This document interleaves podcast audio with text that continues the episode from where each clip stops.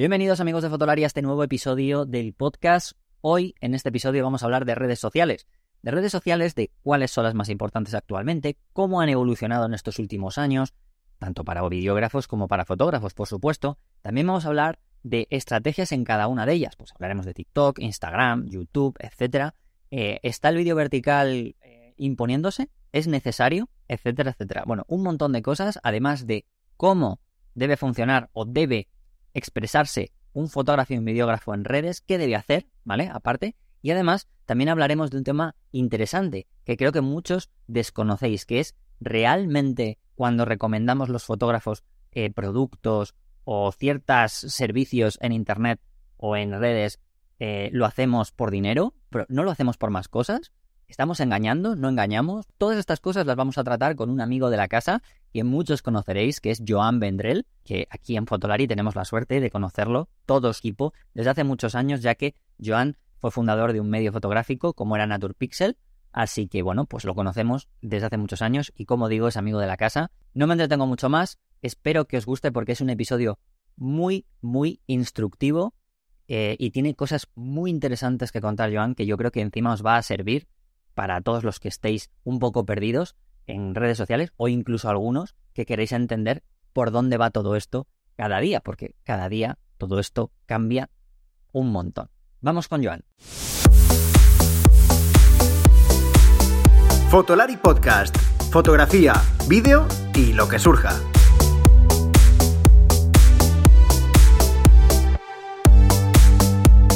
Con Rodrigo, Iker y Álvaro. Bienvenidos a todos a este episodio, como os comentaba ya con nuestro invitado, que es Joan Vendrell, como os he comentado al principio. Así que antes de nada voy a pasar a eh, saludar a Joan. ¿Qué tal, Joan? ¿Cómo estás? Muy bien, pues eh, con ganas de charlar un rato contigo por aquí. Bueno, bueno, eh, debo decir, bueno, muchos, muchos ya conoceréis a Joan Vendrell, ¿vale? Pero aún así voy a presentar un poquito, también aunque se presente él, pero yo tengo la suerte de decir que Joan en realidad es amigo de la casa, amigo de Fotolari, pero es uno de, ya puedo decir veteranos, ¿vale? De los medios. Ahora ya nos los podemos llamar veteranos hasta cierto punto, ¿no? Porque antes eran los veteranos cuando los medios pagaban revistas y tal, como podría ser, por ejemplo, Valentín Sama y todo este tipo de gente, que para nosotros eran los veteranos. Pero yo creo que de los medios digitales ya podemos llamarnos veteranos, ¿no, Joan?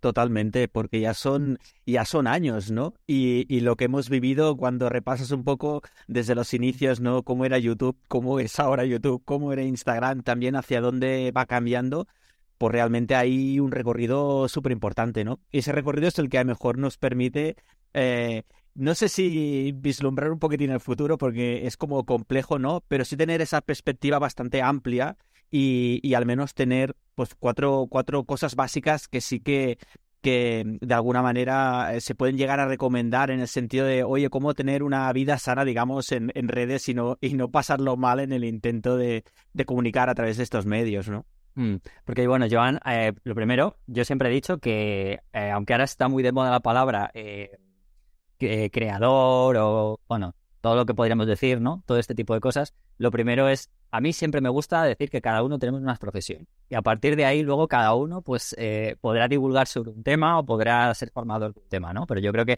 lo primero es decir que eh, eres fotógrafo de profesión, ¿no? Mm. Eso es lo primero. Sí. yo creo que es importante. A mí nunca me ha gustado el adjetivo youtuber, instagramer, eh, porque al final en el, con el tiempo va cambiando y depende quien te siga, ¿no? A lo mejor uno te sigue en YouTube y te y para él eres un youtuber, otro te sigue en Instagram, para él eres un instagramer. Eh, esto es simplemente el canal de marketing, el canal de comunicación por el que me expreso, ¿no? Pero realmente mi labor y cómo me gusta definirme es como fotógrafo, porque es la raíz de donde sale absolutamente todo, ¿no? Sin, sin esa pasión por la fotografía, pues no tendría nada que compartir ni, ni, ni que decir a través de las redes, ¿no? Por lo tanto, la raíz, el, el núcleo es, es, la fotografía y la, la, pasión que siento por la fotografía y la divulgación, ¿no? También, claro, porque pues ahí te llama, tienes esas ganas de, de lo que te ocurre, lo que aprendes, eh, expandirlo, ¿no? Simplemente por, por el puro placer de, de, hacerlo, ¿no? En la mayoría de ocasiones. Mm. Bueno, decía lo de que Joan, eh, bueno, yo, Iker, Álvaro, etcétera, ya nos podemos considerar veteranos de los medios de fotografía porque eh, yo conocí a Joan cuando, eh, con, bueno, junto con su compañero Guillem, cuando estaban en Naturpixel, eh, aquella época en la que había varios medios de fotografía de aquel momento, ¿no? Que estaba Que Sabes de, en el que estaba, bueno, Iker y, Álvaro, actualmente compañeros en Fotolar y míos. Joan, ya como digo, con Guillem en Naturpixel. Yo en ese momento, cuando entré, que estaba, yo estaba en Shataka, eh, otros medios como Clipset, que también hacían mucho énfasis en la fotografía, u otros tantos, ¿no? Eh, que poco a poco han ido pues mutando o incluso desapareciendo, por ejemplo, casos de, de lo que fue DSLR Magazine, que, que bueno, pues hay algunos que que se han ido, han ido desapareciendo por la situación. Y por eso decía veterano, ¿no? Lo que pasa es que al final nos hemos ido, digamos, mutando. Al final, lo, lo, explicabas tú muy bien, respecto a las redes, ¿no? A esa manera de, de divulgar. Eh, bueno, hoy te he traído porque aunque ya he comentado un poco, la idea es que hablemos de, eso, ¿no? De cómo ha cambiado eh, cómo ha cambiado esa forma de, traer la fotografía, de llevar la fotografía, ya sea de manera divulgativa, de manera de formación. Em, y creo que eres una persona, para mí eres una, referente en eso, ¿no? Porque sé que aparte de tener ese medio en donde nos primero nos conocimos, luego ya eh, poco a poco has ido yéndote a muchos canales de, digamos, de esta formación, divulgación o como lo queramos llamar en fotografía y te has ido adaptando. O sea, te has ido adaptando a todos. Y ya sea parte de tu tipo de fotografía como trabajo, que eso nos adaptamos todos, eh, como el trabajo, pero ya luego esa parte creo que es la más complicada a día de hoy, ya no solo el aprendizaje, sino el cómo se adapta uno a todos esos canales. Y te he traído por eso, porque creo que como te has ido adaptando muy bien, me gustaría pues que charláramos un poco, sobre todo para la gente que esté escuchando esto, que le resultará seguramente muy enriquecedor ver con una persona como tú eh, ha ido viendo eh, tanto mutando en los propios canales en los que te has ido metiendo y a la vez en las nuevas o en los nuevos canales que has entrado. O sea que... Sí, eh, yo creo que, la capacidad de adaptación es una de las bases que cualquier persona que, sobre todo hoy en día, ya no te digo a lo mejor hace 5 o 10 años, era, era todo un poco más pausado, tenías más, más, más facilidad ¿no? para, para entrar y todo eh, seguía un ritmo, pues eso, más pausado en definitiva. Hoy en día todo se ha acelerado muchísimo, pero es que no hay duda que necesitas la capacidad de adaptarte al juego, a las reglas del juego que van marcando las redes sociales y que la y a la vez están supeditadas también a lo que los usuarios eh, están pidiendo, ¿no? Porque si el usuario pues le da mucho al scroll al vídeo vertical, la red social eh, pues la tendencia es que vaya al, al, vídeo vertical y tú como creador sí o sí no hay más historia. Si tú quieres participar en el juego, tienes que eh, generar ese vídeo vertical, aunque eh, no te guste. Y esto, pues, es, es un punto que, que, hay que meditar, ¿no? Hay la opción de decir, oye, no, eh, yo voy a utilizar las redes, pero como a mí me dé la gana, claro que sí, no hay ningún problema. Pero entonces no te quejes si no indexas, si no funcionan como tal, porque no estás siguiendo las normas. Se puede hacer perfectamente y es, es, es viable, ¿no? También, pero en definitiva tienes que tener muy, eh, muy claro que tienes que seguir las normas. Y estas normas, últimamente, es que estamos viendo como que cada seis meses tienes que dar un apretón de tuercas para intentar ajustar tu material. Incluso te diría profesionalmente, uh, los clientes eh, a mí me piden eh, foto en vertical con la proporción en la que aproveches más a pantalla para Instagram y vídeo vertical, porque las marcas en su gran mayoría también están utilizando estas redes. Por lo tanto, todo ha virado hacia un sitio y como fotógrafo, como creador de contenido, pues tienes que estar muy atento y, probar todo lo que sale porque luego tendrás que suministrar este material a tu cliente y por lo tanto tienes que tener ese conocimiento. Y si además quieres hacer tu marketing a través de las redes, pues también tienes que estar al día de, de todo eso. Por eso siempre he sido eh, una persona de probar absolutamente eh, todos los canales y a ver cómo responden, a ver cómo me adapto. Y me he dado cuenta que yo he, tardado años en, por ejemplo, entender cómo funcionaba YouTube. Aunque yo ya estaba en YouTube, no, no lo entendía. Pero al cabo de un tiempo, pues lo entendí. En Instagram también pasó un tiempo que te lo vas currando y dices, ah, pues a lo mejor será un poco más por aquí o, o más por allá y evidentemente cada uno con sus historias, ¿no? cada uno tenemos nuestro tipo de trabajo. Te iba a, iba a comentar con respecto a esto que, has dicho, esa forma de aprendizaje. Em, ¿Tú cómo has visto esa, ese cambio? Ese cambio que a lo mejor puedes decir de, de la, cómo están las redes o los canales. Porque, a ver, yo llamo redes también a YouTube, aunque no lo catalogamos, mucha gente no lo, no lo, quiere catalogar como red social, pero en realidad sigue siendo una red social. Al final no deja de tener comentarios. Eh, pero, ¿cómo, cómo han, han cambiado esas redes eh, desde aquí desde este momento, por ejemplo, hace cinco años? Pues no me quiero ir a diez, porque si no ya nos tiraríamos un montón, pero de aquí a de cinco años para atrás, por ejemplo, ¿qué, qué, has visto tú en todos estos cambios eh, más importantes, por ejemplo, que ha habido de estos cinco años hasta ahora? Yo para mí, eh, teniendo en cuenta que este 2023 ya es un año del, del vídeo vertical, ya, ya hace tiempo que lo tenemos aquí el vídeo vertical, pero para mí este 2023 ha sido el, año de decir, bueno, eh, el 95% del contenido que voy a compartir lo voy a hacer en vídeo vertical para intentar ver qué ocurre, para intentar adaptarme a lo que parece que las redes sociales estén, estén pidiendo, ¿no? Es un contenido rápido, ¿no? Tenemos un minuto. Es decir, a ver, ¿cómo yo te voy a hablar de la profundidad de campo en un minuto? O sea, porque no lo puedo hacer más tranquilo, más didáctico incluso, y dedicarle tres o cuatro minutos, que tampoco es tanto tiempo. Pues porque hoy en día ya no funciona eso. Entonces, eh, es esa, esa adaptación, ¿no? Recuerdo con mucho cariño, hace cinco años, a YouTube era cuando Casey Neistat estaba, yo creo que ya casi acabando el daily blogging, pero que YouTube tiraba muchísimo ahí se, eh, en las redes sociales yo creo que eh, van generando, yo me las imagino como que estás en una playa con ganas de surfear y estás esperando la ola. Es decir, van pasando olas, pero hay una que es la que dices, venga, esta es la que yo voy a, subirme, ¿no? Y es la que intentas surfear. En redes sociales va pasando un poco esto. Yo creo que en ese momento en el que Casey Neistat estaba con el daily blogging, había, habían olas, ¿no? Ya era un momento para surfear eh, YouTube. Y en ese momento yo, tuve la suerte de lanzarme con una gran cantidad de vídeos. Eso también hace falta decirlo. Es decir, las redes sociales requieren de, de meterle mucha caña, ¿no? Porque es lo que, lo, lo, lo, que te piden, ¿no? Que le metas contenido, ¿no? Y en ese momento, pues yo disfruté muchísimo de, de, esa ola de, de, YouTube. Eh, esa ola pasó, ahora YouTube está eh, muy raruno, tengo que decir. Creo que el vídeo horizontal eh, sigue teniendo valor para un tipo de vídeo, pero ya no para todo. Eh, yo los, los shorts no, no, no era nada entusiasta, pero te ves forzado a, empezar a hacerlos y ves que, bueno, van, van funcionando, pero YouTube está en una tasitura bastante, bastante compleja. Los shorts creo que no le arrancan, no son nada comparables a las visualizaciones que puedes tener en, eh, en Reels o, o, en TikTok incluso. El horizontal se ha quedado ahí, bueno, para ciertas cosas puede ser interesante, pero está también un poco, un poco parado. Y bueno, pues veremos a ver YouTube qué hacia dónde va. Dicho esto, YouTube es la única plataforma que te puede dar un rendimiento, una monetización medianamente, no sé si llamarle digna, porque no sé, no sé cuál es el adjetivo, ¿no? Pero bueno, que te puedes sacar algo de ahí, ¿no? Pues TikTok, olvídate, es ridículo, eh, Instagram tampoco, ¿no? Entonces tiene, puede tener ese, ese pequeño incentivo, ¿no? De, decir, oye, pues eh, participo de esto, eh, pillo un poco de, de, beneficios de esto que en definitiva en mi caso es muy, muy poco, pero bueno, algo es, ¿no? Entonces tiene, tiene, tiene ese, ese, ese plus, ¿no?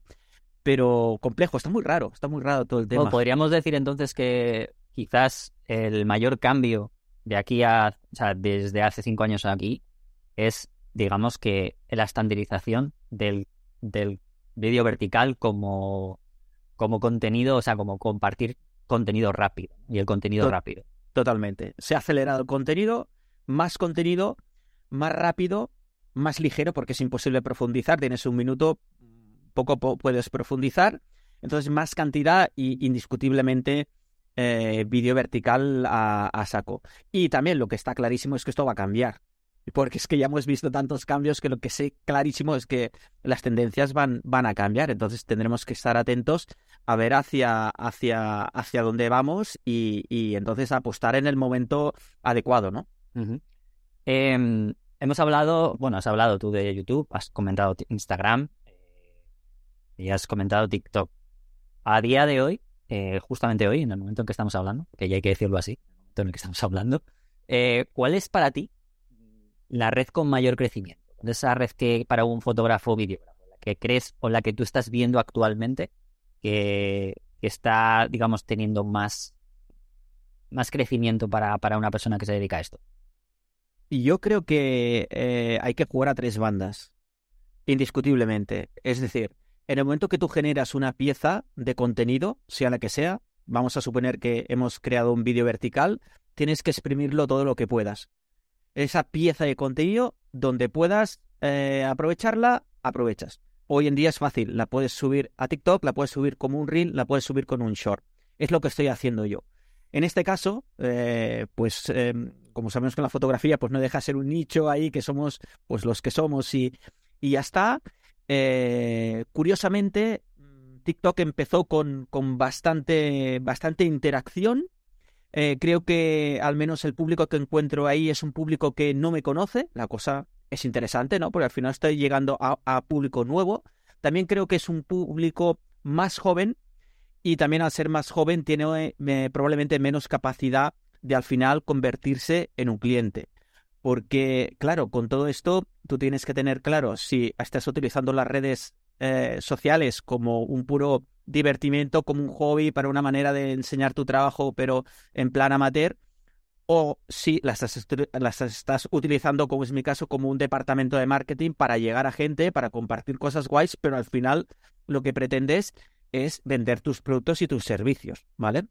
Entonces TikTok eh, funciona bien, ah, está en ese momento de ola, pero tienes que realizar, yo entiendo que mucha gente entra y se agobie, tienes que realizar un proceso de curación bastante importante, es decir, empezar a seguir la gente que te interese, la gente que habla de lo que te gusta.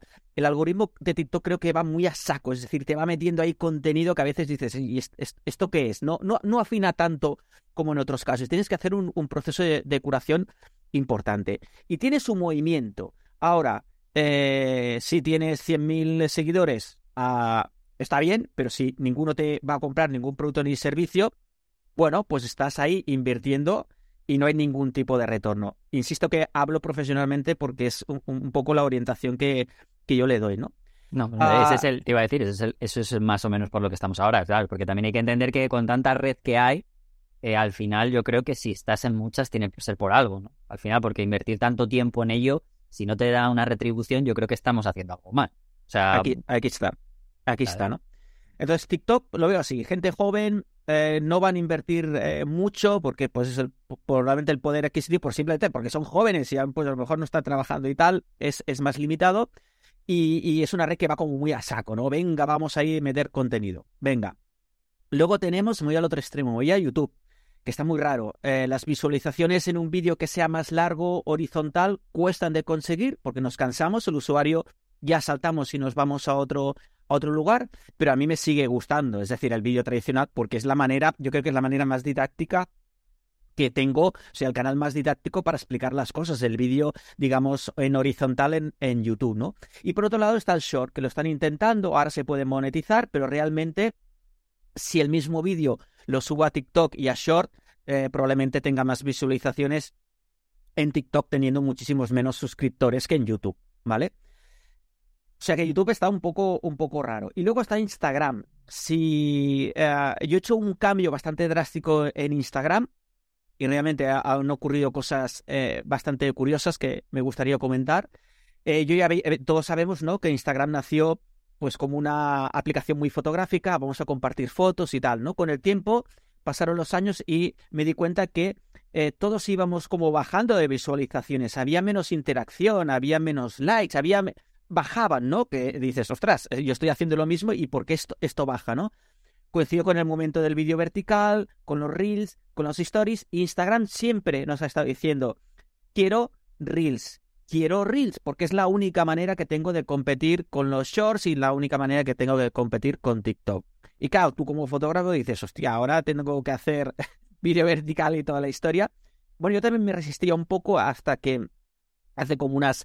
Eh, ya iba haciendo, ¿eh? Bastantes, o sea, no, es que no hiciera ninguno, pero yo pensé, esto de las redes otra vez, ah, tienes que meterle caña. Y digo, voy a hacer un vídeo vertical cada día, ¿vale? Y desde hace dos semanas empecé con estos vídeos verticales que cuelgo, ya digo, en TikTok, en Shorts y en, en Instagram.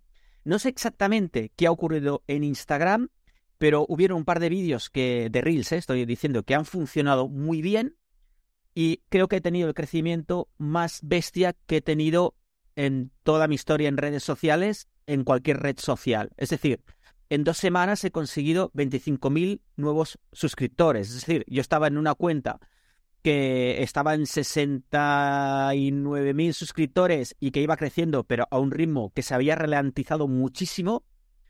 En aquello, que ibas avanzando, me dices, muy poco a poco, de golpe empiezo a publicar los eh, reels diarios y empiezo a ganar eh, mil, dos mil seguidores en un día. Ahora llevo estas eh, dos semanas con un crecimiento del 1200%. Por, 1200%. ¿Qué he hecho?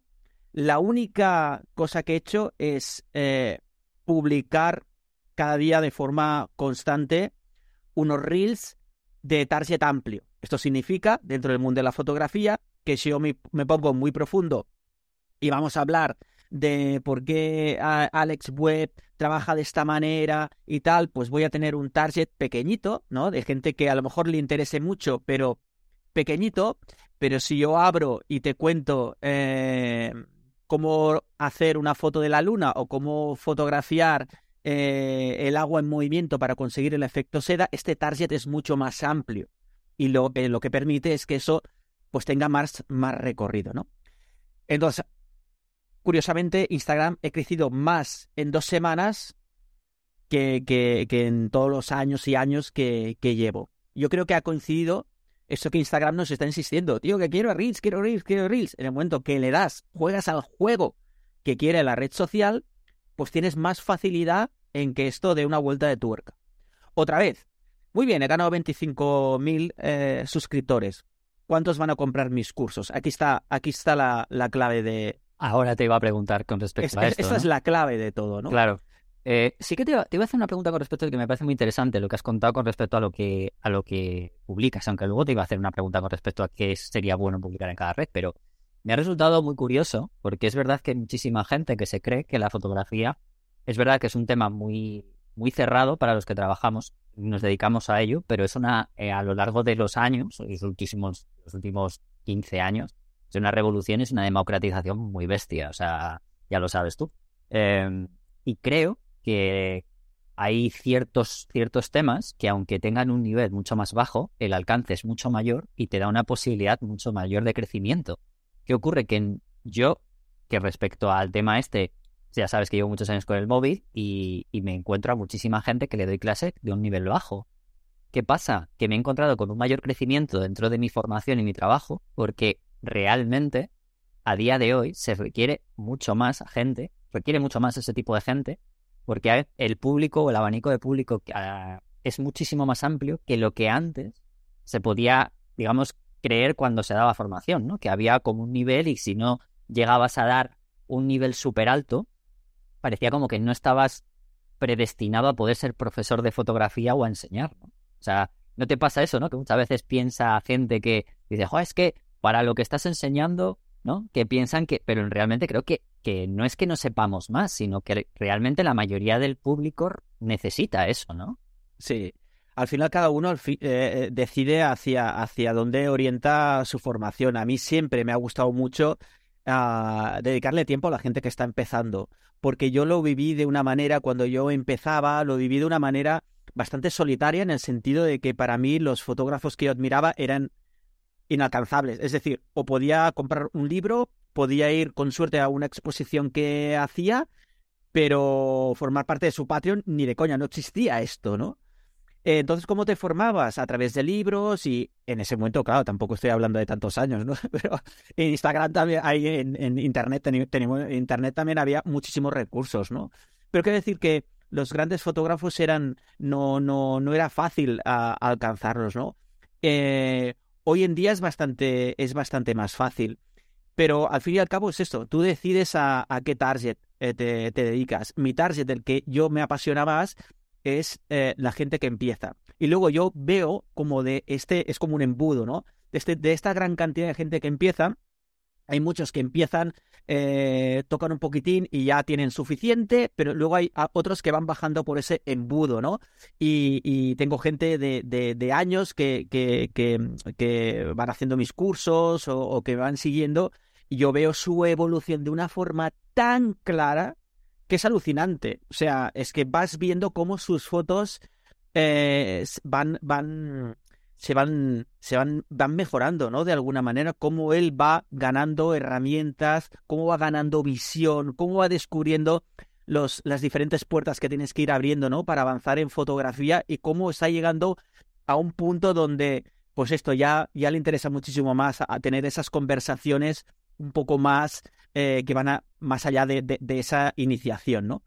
Por lo tanto, yo ahora soy muy cómodo porque eh, los cursos sí que y la divulgación que hago en, redes es muy de entrada, pero luego gracias a opciones como tener un Patreon, ahí voy destilando gente que ya se ya hablamos de otra manera, ¿no? Entonces también es muy agradable porque es lo que justo lo que tú decías y me parece que solo se sepa explicar la profundidad de campo. Ah, bueno, eh, sí, porque ya llevo muchos años explicándola, pero yo sigo mi recorrido, yo sigo formándome, yo no me he quedado ahí, yo tengo muchísimos intereses y voy profundizando en muchas cosas más, ¿no? Eh, lo has hablado justamente porque te lo quería llevar hasta ahí.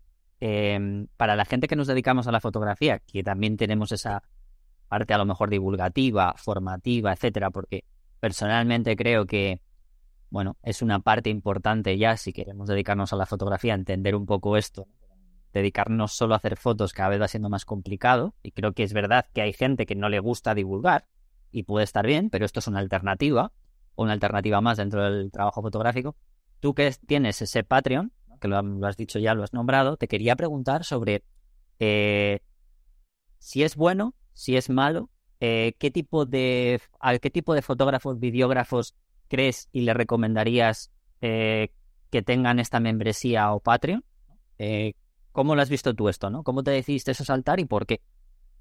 Mira, hay varios temas a, al respecto, ¿no? Que yo creo que son muy interesantes y son temas que llevo tiempo dándolos vueltas y, tienen su complejidad, ¿no?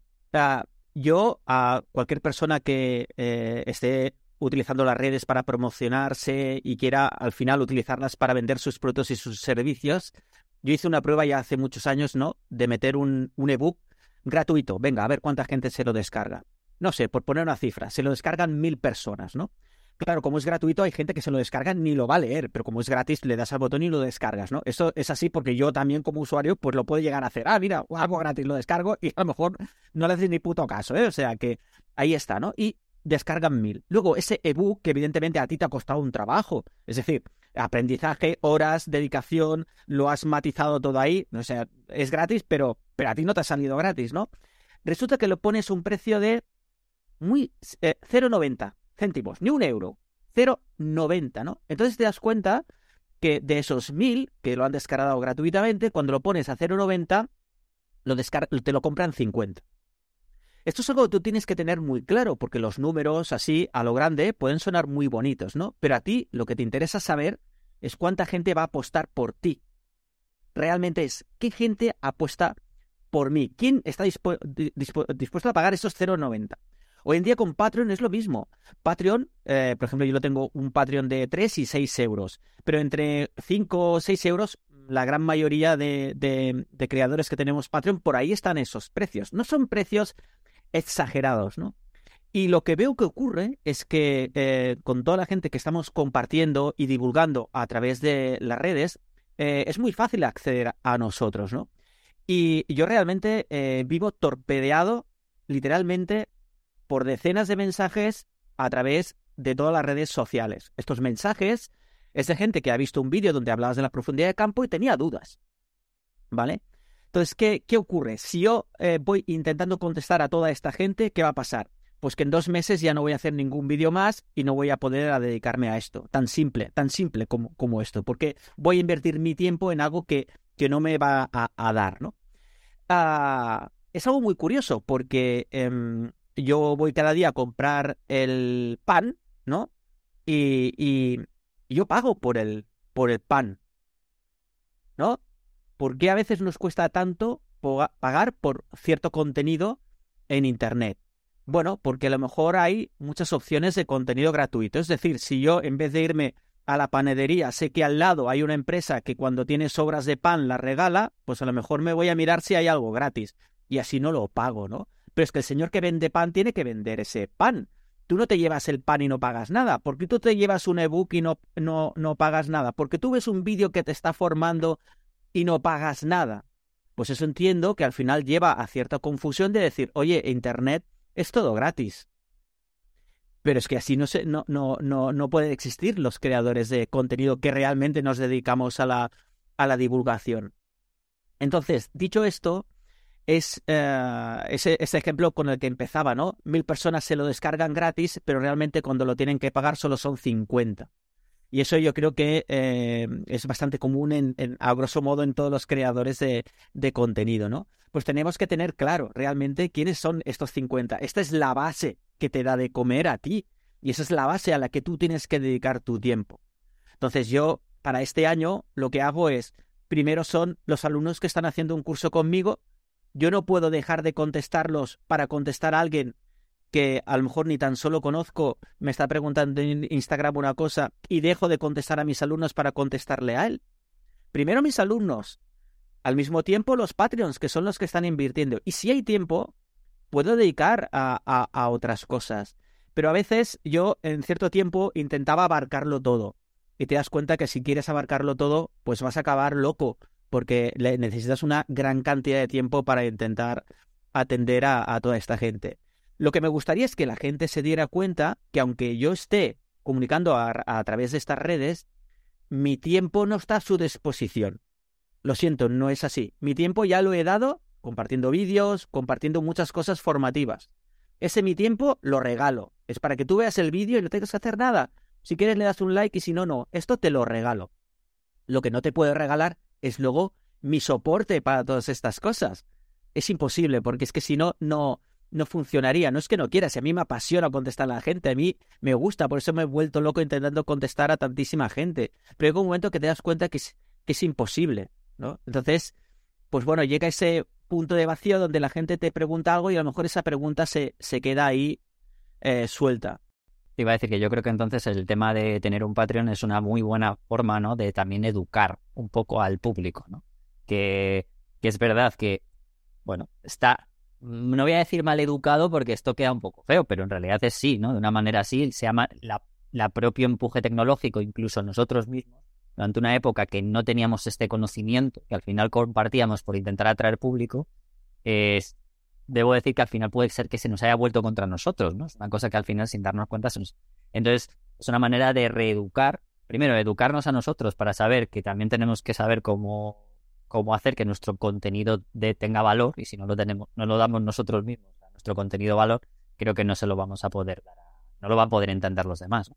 Y, eh, y, creo que es una buena manera, ¿no? De, yo creo que de que la gente entienda que si que en algún momento quiere eh, dar ese siguiente paso más allá de, no sé, como, como tomárselo más como un trabajo, tener claro que hay un momento en el que tiene que decir, no, no, eh, la mejor manera de que valore mi trabajo es este ¿Que hay gente que me deja de seguir? Vale, es el precio que tengo que pagar, ¿no? Creo. Al final habrá gente que te deje de seguir, no digo a ti, sino a todo el mundo, ¿no? Por esto, por hacer esto. Pero creo que es una buena manera de saber decir hasta aquí, ¿no? Poner ese punto de límite.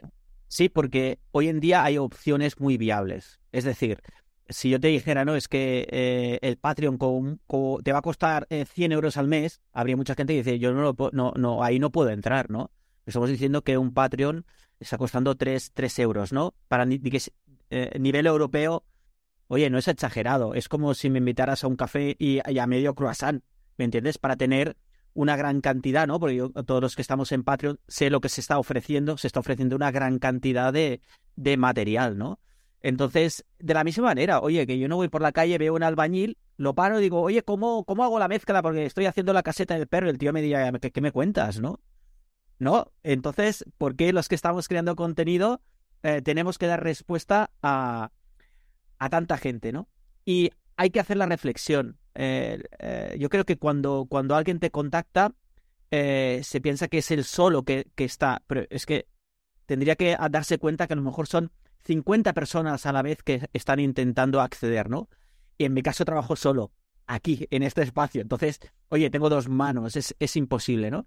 Pero también es un esfuerzo, ¿no? Porque al final es como que alguien te pregunta algo y no lo contestas. Para mí eso es mala educación. Entonces no, no me siento bien con esta, con, con de, esta manera. A mí me han enseñado que si te dicen hola, tú contestas, ¿no? Y si te preguntan algo, contestas. De pequeñito, mi madre ahí eh, me lo decía, ¿no? Entonces, ¿ahora qué pasa? Que te, te, te hablan, pero es que no, no, puedes.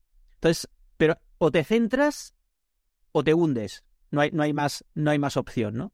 Entonces hay que, que centrarse, aunque signifique esta dicotomía tan rara, ¿no? Comparto, pero cuando me preguntan no siempre puedo, eh, pero para ahí estamos hablando hoy aquí, ¿no? Para que la gente también entienda que esto ocurre, esto es la, la realidad. Entonces hay que encontrar un equilibrio que no siempre para el creador es fácil. Pero hoy en día tenemos opciones. Oye, hay Patreons, hay, hay donde el creador, pues le vas a permitir que él siga creando, lo vas a tener más cerca, lo vas a tener agradecido y no estamos hablando de unos presupuestos que sean eh, pues inauditos, ¿no? Creo que los precios que hay son muy coherentes con lo que se está ofreciendo. No hablo del mío, ¿eh? hablo de en general. No, no, de hecho en general es bastante, hasta, hasta creo que es bastante ínfimo con respecto a la cantidad de material que se da. ¿eh? Eh, vale, bueno, pues mira, ahora eh, sabiendo que tú estás en muchas redes y que ya, más, bueno, ya hemos estado hablando algunas, algunos ejemplos, te voy, a, te voy a pedir, a ver, de una manera muy sencilla, que me dijeses, por ejemplo, algún uso, alguna estrategia que tengas tú en no sé, te voy a poner YouTube, TikTok, Instagram y esas tres, por ejemplo, que yo creo que son las más fotográficas y de vídeo para la gente. ¿Qué estrategia le tomarías un poco a cada uno? Ya, ya hemos nombrado lo del vídeo vertical, pero en cuanto a contenido, porque ya yo creo que digo contenido que creo que es lo que a lo mejor podría ser como un poco, porque hay gente que puede decir, ostras, y yo qué comparto, ¿no? Vale, me han dicho vídeo, pero ¿qué comparto? Que yo soy videógrafo y soy fotógrafo, y vale, te puedo, te puedo enseñar mi vídeo, para que la gente vea lo que hago. Pero a ver, si tengo que estar relativamente martillando un poco, llega un momento en que necesito compartir algo más. Claro, aquí eh, el, tema es muy importante de cómo, cómo orientas eh, tus redes y, qué quieres eh, compartir. Yo he visto mil estrategias desde compañeros que me han dicho, mira, yo lo que voy a hacer es a prepararme a grabar, a pregrabar 30 vídeos, 30, y cuando los tenga hechos los voy a ir lanzando a YouTube. Así ya me lo quito de encima nunca se han lanzado en, en YouTube. Nunca han, llegado a esos, a esos 30 vídeos, ¿no? Entonces, de entrar a las redes hay que lanzarse, como te tiras a la piscina. Oye, te tiras y, y ya, ya, avanzarás de, alguna manera, ¿no? Hay que tirarse, porque es la manera que tienes de hacer rodaje y de, de aprender, ¿no? Después hemos dicho también al principio que las cosas van cambiando muy rápido y por lo tanto tú tienes que cambiar. Por ejemplo, ahora eh, Instagram, si cuelgas una foto ahí solita, pues tiene menos interacción de la que tenía antes. Esto también puede cambiar y puede volver a, mejorar, ¿eh? ya, veremos, pero ahora mismo tiene menos interacción. Pero en cambio, si tú montas un carrusel, es decir, dos o tres fotos, montas una serie, eh, te puede funcionar un poco más porque la gente se entretiene. La cuestión es que generes algo que eh, tiene suficiente interés como para que la gente deslice el dedito y vaya siguiendo. Yo implementé un pequeño cambio. Eh, junto con la foto, compartía otra foto con los datos de toma, ¿no? El diafragma, el tiempo de exposición, tal, para que la gente me lo preguntaba mucho, digo, pues en vez de ponerlo el texto que nadie lo lee, lo pongo en otra foto y de un vistazo sabes cómo está la foto. Y ahora recientemente, que creo que esto también ha, ayudado a, ese crecimiento un poco así extraordinario que he tenido en, Instagram, he añadido otra cosa más. Es decir, yo comparto una foto, luego comparto un vídeo de menos de un minuto. Estamos hablando del feed, ¿eh? no, de reels ni de vídeo vertical, ¿eh? foto, vídeo explicando la foto y la tercera, la tercera de estos serían los datos ahí. O sea, es decir, antes compartía una foto y ya estaba. Ahora tengo que hacer tres cosas. La foto, el vídeo explicando y luego eh, esos datos de toma. Esto ha sido muy bien recibido, ha funcionado, pero a mí me ha multiplicado por tres. Tengo que entrar en Canva, hacer cada vez pues la, la plantillita para tal, tengo que hacer un vídeo explicando la foto, lo que digo tiene que ser coherente y ser interesante. O sea que en este caso he multiplicado por tres, pero ha funcionado. También he visto eh, otras personas, por ejemplo, que ah, eh, hacen la foto y luego hacen una foto de la cámara con la que han hecho la foto y te cuentan algo más. Es decir, yo creo que condimentar la foto solana que colgamos y condimentarla con algo más, creo que a, Instagram le va a gustar y por lo tanto es probable que por ahí obtengas un poco más de, de interacción. Es, es como lo que se llamaba antes el storytelling, pero llevado hasta un punto, pues, más visual también, porque antes el storytelling muchas veces me acuerdo cuando empezaba Instagram que empezó a funcionar poniendo un texto para que la gente se lo leyera, ¿no? En el propio texto. La gente ha ido leyendo menos y al final quiere que ese storytelling se lo pases a algo más visual. Totalmente.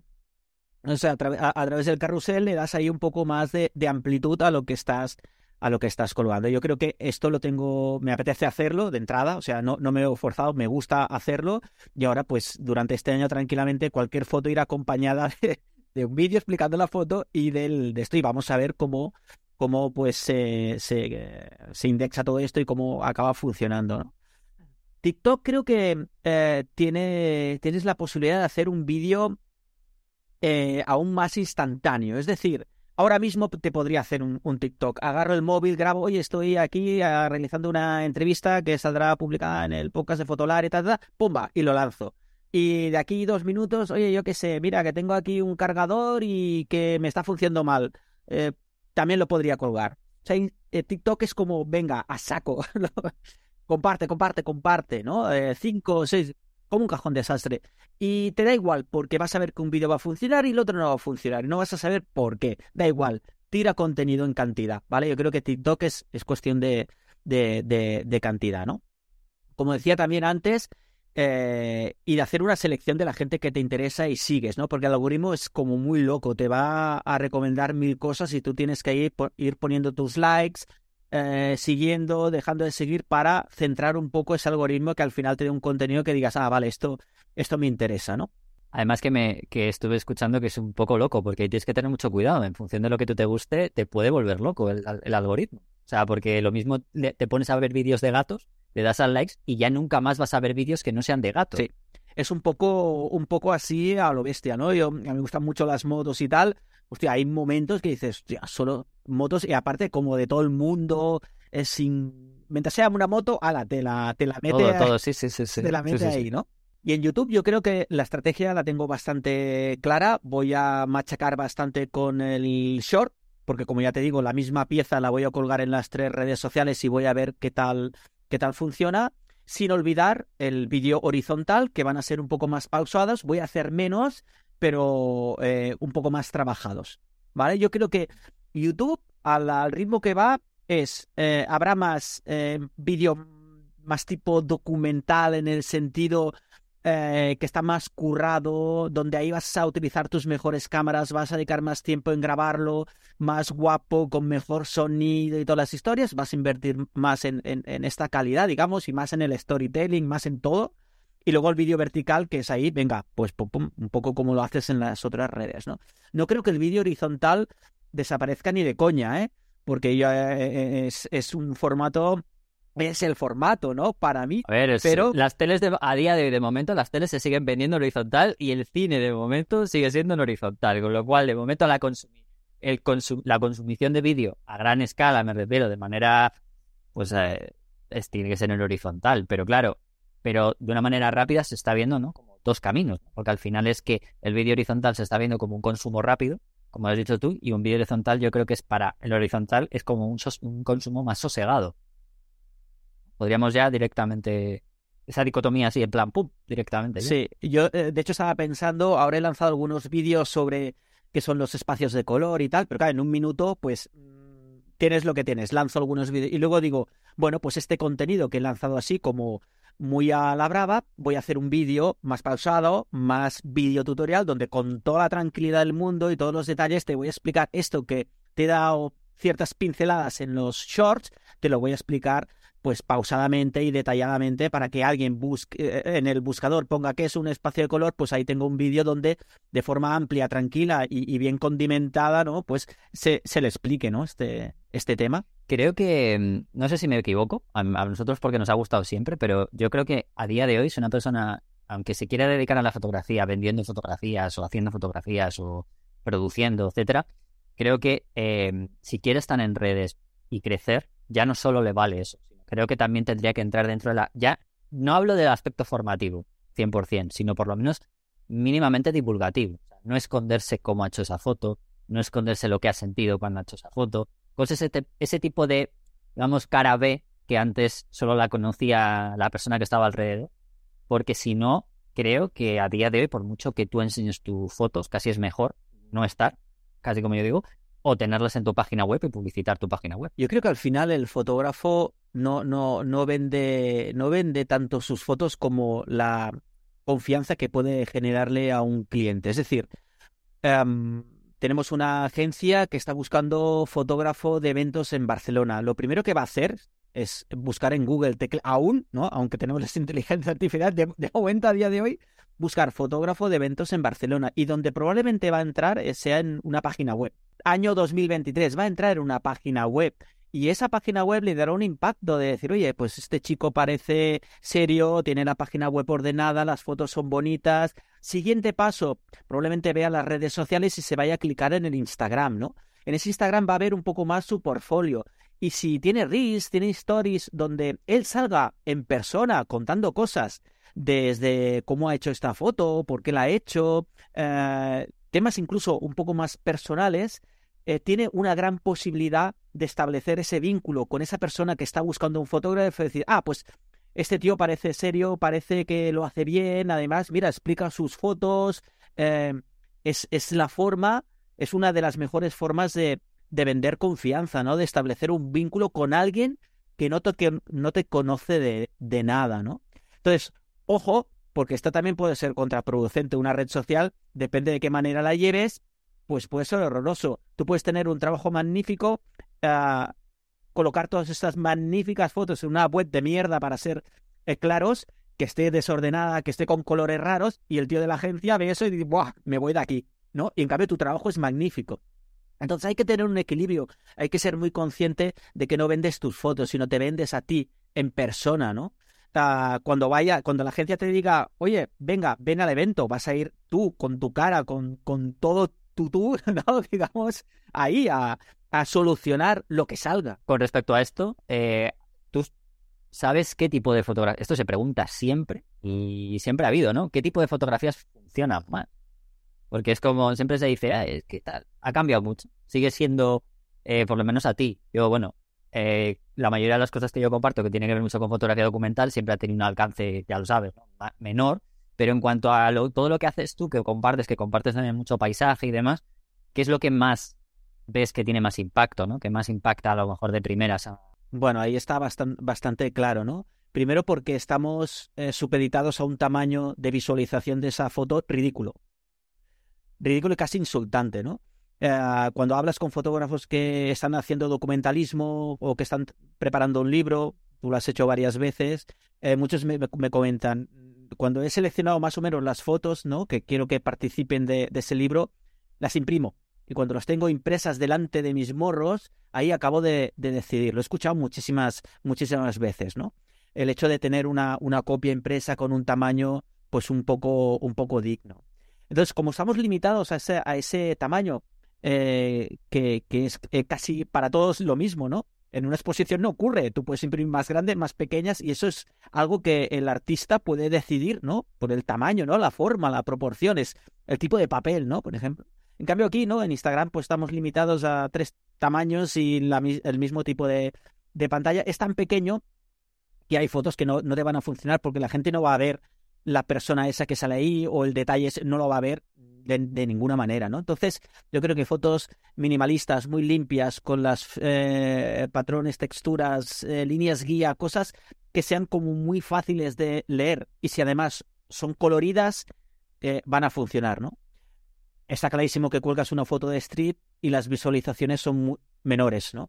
Y si la cuelgas en blanco y negro también son menores. Si cuelgas un paisaje con colores, un sol que amanece y tal, y las visitas eh, pues impacta más, ¿no? La, gente lo lee como algo que, que, que le, transmite más, ¿no? O le, llega más. No sé si el algoritmo en eso tiene algo que ver. Creo que es tan sencillo como que las personas nos vemos pues más atraídas por el color, ¿no? Como las abejas que van a las flores, pues de alguna manera lo hacemos eh, similar, ¿no? Te iba a comentar que yo creo que eso es así, ¿no? Que al final, por mucho que el algoritmo, el algoritmo puede, bueno, puede dar un poco extra en algunas cosas, pero que al final eso sí que tiene que ver mucho con lo que es un poco la forma de que tenemos nosotros de, de, actuar de manera global, porque al final por eso tú que lo enseñas también lo sabes, ¿no? Eh, el, al final, ¿por qué hay ciertas normas, aunque luego nos las saltemos o se puedan saltar, ¿no? Pero por qué el tema del contraste a todos nos atrae, o por qué tipo de determinado tipo de luz, o el color cuando le da determinada luz tiene más saturación y al final atrae mucho más, ¿no? Tiene más peso visual en la foto. Todo ese tipo de cosas al final no han dejado de heredarse desde la pintura, con lo cual, por mucho que cambiemos los canales de, verlo, ¿no? ¿no? va a cambiar, al final somos nosotros. Eh, bueno, vamos a, vamos a acabar ya. Eh, pero hay un tema que, bueno, ya los he estado comentando, ¿no? Lo de, lo de tus cursos, lo de la parte de los alumnos y tal, los que somos también profesores, eh, tenemos esa parte extra. Pero sí que te voy a preguntar una cosa adicional a esto. Eh, esta pregunta creo que no te lo había comentado, pero va unido a esto, se me acaba de ocurrir, y es que aparte de eh, que la formación, ¿cómo la ves tú? ¿no? De, que tiene que ser algo adicional o parte principal de un fotógrafo a día de hoy, de un videógrafo, porque ya es una cosa... Eh, sí que te quiero preguntar con respecto a si tú consideras que para ser formador eh, necesita gustarte. Porque sí que este, sé que esto es un poco complicado, complejo, porque ya sabemos que pues, hay una pequeña burbuja, eh, se ha aplicado estos últimos años, y yo creo que es importante preguntarte esto yo sé que tú lo haces por pasión, pero sí que quiero que, te mojes, igual que me he mojado yo algunas veces, con respecto a si crees que es importante para ser formador que te apasiones, eh, que te apasione enseñar, o si, como puede ser a lo mejor, hacer un todo tipo de trabajo, ¿no? Cuando te dicen cliente, pues mira, sé que no es lo que más te va a gustar, pero es dinero. Y lo haces, aunque no sea lo que más te gusta. ¿Tú cómo lo ves esto? Yo creo que la, pasión tiene la capacidad de que la puedes transmitir o hacerla llegar y que la gente la puede percibir, ¿no? Entonces, un, formador, un, un divulgador, aparte de los conocimientos, los, es decir, te vas a una biblioteca donde haya libros de fotografía, te pones a leer, te pones a estudiar y de ahí sales hecho un hacha, ¿no? porque el contenido ya está, ya está todo ahí, ¿no? Mm, y, pero eh, nosotros tenemos la capacidad, sobre todo, de, de cuando comunicamos de forma audiovisual, es decir, eh, nos, podemos eh, grabar con cómo hacemos fotos, cómo, cómo vivimos, en definitiva, el mundo de la fotografía, tenemos la capacidad de transmitir ese, esa pizca de, de, motivación, ¿no? De, generar esa bola de nieve donde tú empiezas a empujar, pero se va haciendo grande y hay gente que, que se anima, ¿no? Entonces yo creo que es, que es muy importante porque en cualquier eh, actividad artística, ¿no? Pasas momentos más eufóricos donde te parece que todo eh, todas tus fotos son fantásticas y tal, y luego pasa un tiempo y, piensas que tus fotos no, no valen nada. Sobre todo al principio tienes subes y bajas, ¿no? Entonces, tener a alguien al lado que, que te aporte esa, aparte de esos conocimientos, esta, esa estabilidad, que te pueda asesorar, que, que pueda estar a, a, tu lado. A mí me gusta mucho el concepto de, de guía, es decir, de, de, alguien que te acompaña durante tu formación, que no te va a decir absolutamente todo lo que tienes que hacer, simplemente va a estar a tu lado para que, pues a lo mejor llega un punto complicado, pues ahí te da la mano, te ayuda a pasarlo, te explica el por qué, cómo, ¿no? Por eso yo creo que eh, aunque la mayoría de mis cursos son online, eh, todos tienen mi soporte, todos. Porque yo he hecho muchos cursos también online y me ha pasado varias veces de comprar un curso que me parecía una locura, el curso súper bueno, pero los dos días lo he dejado. Porque me han dado el curso y espabilate, ¿no? Entonces siempre eh, encuentras excusas, ¿no? Entonces yo siempre intento estar ahí, que el alumno sepa, eh, este tío está aquí, cualquier duda, cualquier cosa, ¿no?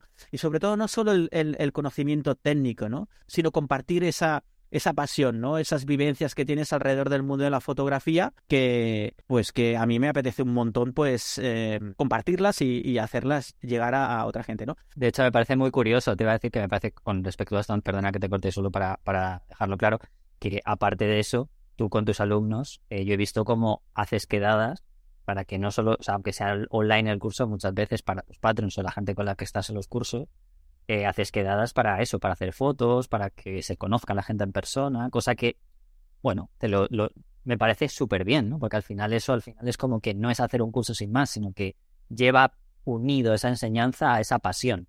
Es, es importante, ¿no? Este año con los Patreons estamos lanzando muchas más salidas, ¿no? Venimos de, de, pandemia, donde todo el mundo en casa, el online se disparó bastante, pero al final la gente lo que tiene ganas es salir con la cámara y si lo hace acompañado, pues es más, más fácil, más, más, más, más motivado, ¿no? ha dicho esto de esa, ah, hablar tanto de la pasión y tal, pues evidentemente alguien que, oye, me tengo que ganar la vida, lo tengo que hacer, pues también lo puede hacer bien. ¿Por qué no? Yo creo que la pasión es un plus. Eh, la pasión es el motor, es un motor muy, muy, muy interesante porque de alguna manera es algo que te empuja y por lo tanto, eh, a mí cuando es divulgación, cuando es estar aquí contigo con esta entrevista, no tengo ni sensación de trabajar ni nada. Yo me lo estoy pasando bien, ¿no? Entonces, claro, es, es fantástico. Si yo esto lo hiciera obligado, pues bueno, lo viviría de forma, de forma distinta. Aquí en Fotolari no obligamos a nadie, ¿eh? queda, queda claro, ¿eh? queda claro. Bueno, y bueno, vamos a acabar y te voy a preguntar una cosita ya para terminar que yo creo que a mucha gente le interesa, y ya no solamente como creador, o sea, de contenido, como podemos ser yo, eh, Iker, Álvaro, etcétera, sino esa relación que muchas veces tenemos estas personas que estamos en redes con las marcas, que muchas veces nos dejan productos, nos eh, quieren saber nuestro feedback, los enseñamos, eh, y muchas veces hay un pequeño desconocimiento con respecto a esto, que yo creo que muchas veces eh, es real.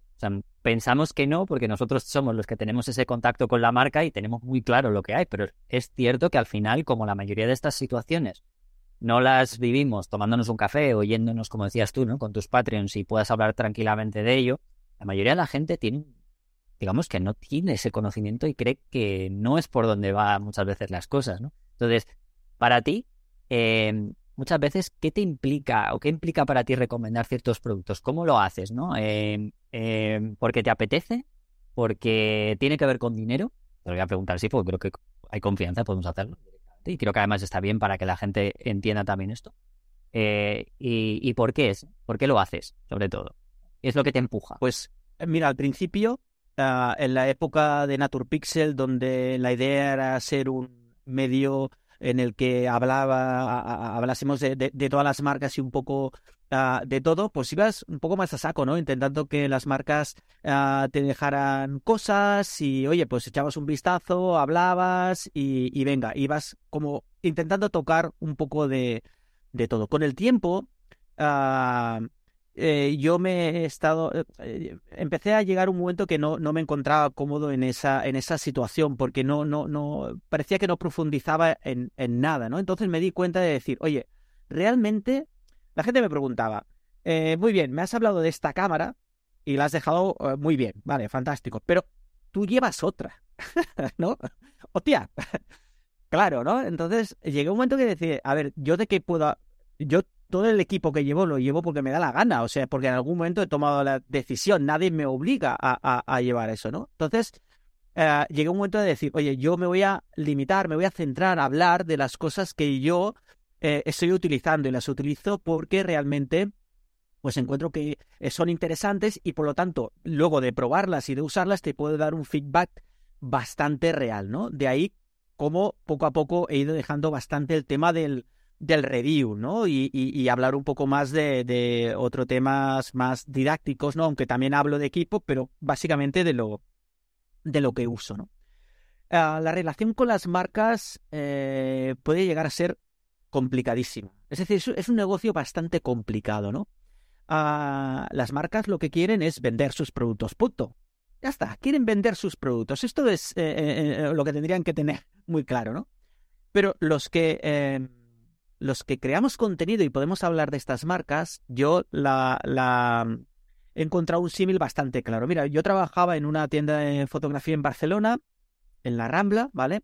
Y yo era técnico de fotografía. Es decir, yo solucionaba los marrones que tenían los clientes eh, que no sabían configurar un monitor, que la cámara no les funcionaba, o les daba explicaciones técnicas, o porque este objetivo es mejor y el otro no es tanto, ¿vale? Y al lado tenía a mis compañeros que eran los comerciales, los que vendían el producto. Pues había mucha gente que me venía me decía, Juan, ¿tú, qué harías? Digo, tío, que es que yo no, no, no vendo. Digo, ya, ya. Por eso vengo, vengo a ti. Quiero saber tu opinión como técnico. Y luego ya, ya compraré lo, lo, que sea, ¿no? Pero no iban directamente al comercial porque pensaba que el, comercial le iba a no engatusar, sino colocar lo que fuera, ¿no? Y él quería una seguridad técnica, quería tomar una decisión basándose en, en argumentos eh, sólidos, ¿no? Reales. Y por eso preguntaban a mí. Así que al final me he dado cuenta que realmente el técnico era el que asentaba las, las ventas. Que después vendía el comercial, sí, pero yo las asentaba porque daba ese valor a, a, a ese cliente que no sabía hacia dónde ir, ¿no? Yo creo que los que estamos eh, hablando de, de, marcas estamos justo en esta posición. No somos vendedores. Yo no, no, no, no, no, no. O sea, yo lo que quiero es hablarte de este producto e intentar traspasar lo que yo he descubierto y he aprendido. La venta la va a hacer otra persona, una tienda, porque las hay, Amazon, quien, quien sea, ¿no? Entonces, uh, creo que si tú tienes muy claro que tu posición es esa, uh, pues vas a trabajar cómodo. El tema es que la marca sepa que esa es tu posición, la de, la de técnico, entre comillas, alguien que habla, que enseña, que recomienda, ¿no? Sobre todo con empresas chinas que ahí llevan mucho lo de hacer un live a, la teletienda. O sea, sinceramente, les mola, les mola la teletienda, ¿no? El hecho es que, uh, pues, a ver, como si saliera yo aquí, mira, pues tengo este móvil y me va muy bien, venga, y ahí ya sale el precio, tenemos un teletienda, ¿no? Pero claro, la teletienda aquí, eh, aquí no, no nos gusta tanto, ¿no? Aquí queremos un mensaje, uh, pues eso, esa confianza, ¿no? No es cuestión de comprarlo primero porque el precio es barato, sino, oye, que alguien te genera confianza y dices, hostia, pues este tío no dice tonterías y pues eh, lo, que cuenta pues le, le, doy un valor, ¿no?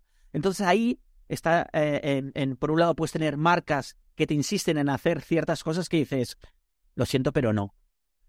Y, y también es complicado porque estas marcas te van a ofrecer dinero para hacerlo. Entonces tienes que decir, oye, pues a ver qué hago, ¿no? Entonces yo con los años que llevo he hecho de todo. O sea, he hecho de aceptar aceptar ese dinero porque necesitaba ese dinero para facturar y hacer algo y te das cuenta que es lo peor que puedes hacer, ¿no? Porque entonces eh, no es que estés mintiendo ni entrar en eso, es ¿eh? que o sea, si el producto es una mierda ya directamente, o sea, unos valores ¿no? Pero que decir, oye, ese, ese que te están pagando, ¿no? Pues eh, te ayuda a que, a, a que te decidas, ¿no? Tienes que, que facturar, ¿no? Pero eh, yo al final no, no, no, no he sabido gestionarlo nada bien, ¿no? No, y que entras en una rueda que yo creo que luego es muy difícil salir. O sea, es muy difícil salir, ¿no? Pero, pero por regla general, eh, yo lo que, bueno, un poco mi experiencia y lo que quiero transmitir es que es verdad que todos hemos pasado, como lo que ha dicho Joan.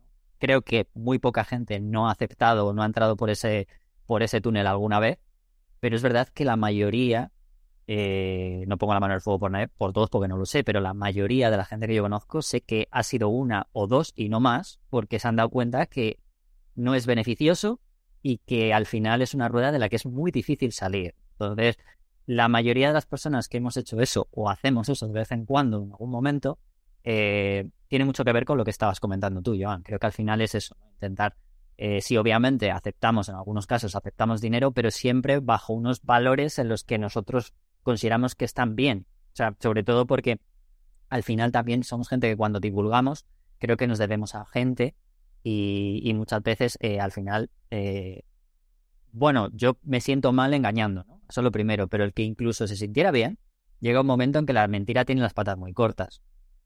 Entonces creo que al final se le pilla muy rápido, no tiene por... No, o sea, tres veces es suficiente para que alguien te pille. Entonces creo que al final, eh, si eres de esa manera, entonces yo creo que al final, pues normalmente la gente que nos dedicamos a este tipo de cosas o al final aceptamos este tipo de cosas, eh, no lo acabamos haciendo por dinero. O sea, como, digamos, como el, el núcleo del motivo, ¿no? aceptamos cualquier cosa, yo creo. Claro, porque al final uh, estamos en lo mismo, ¿no? En, en, en eh, ¿Soy capaz de generar esa confianza o no lo soy?